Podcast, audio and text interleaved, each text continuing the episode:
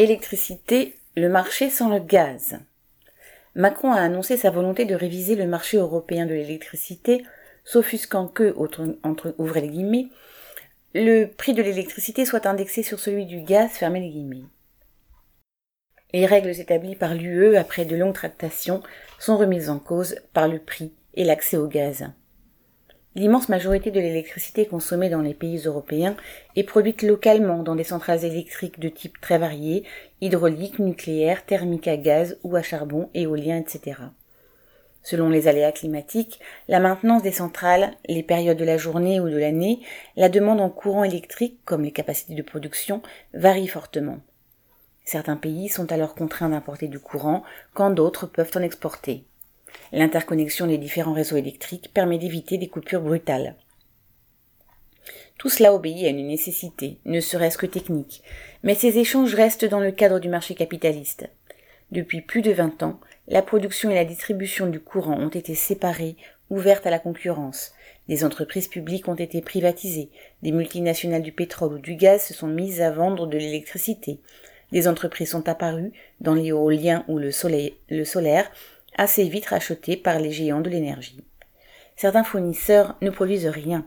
Ils achètent des mégawattheures, MWH, sur le marché pour les revendre à leurs clients.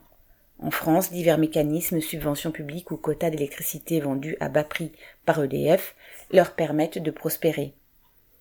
Le but de tous ces producteurs, entre guillemets, n'est pas de fournir de l'électricité dans les meilleures conditions environnementales ou économiques, mais de réaliser des profits.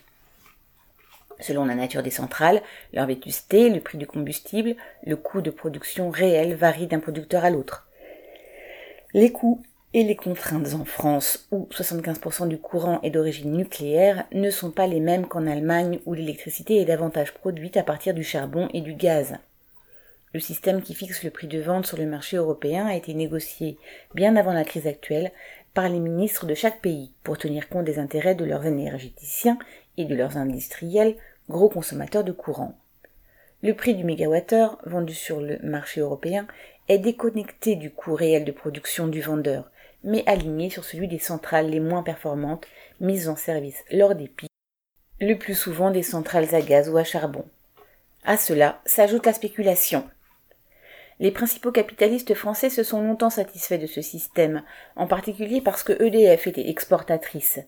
L'augmentation des besoins en électricité avec la transition énergétique, les déboires des centrales nucléaires et surtout l'envolée du prix du gaz, aggravé par la guerre en Ukraine, changent la donne.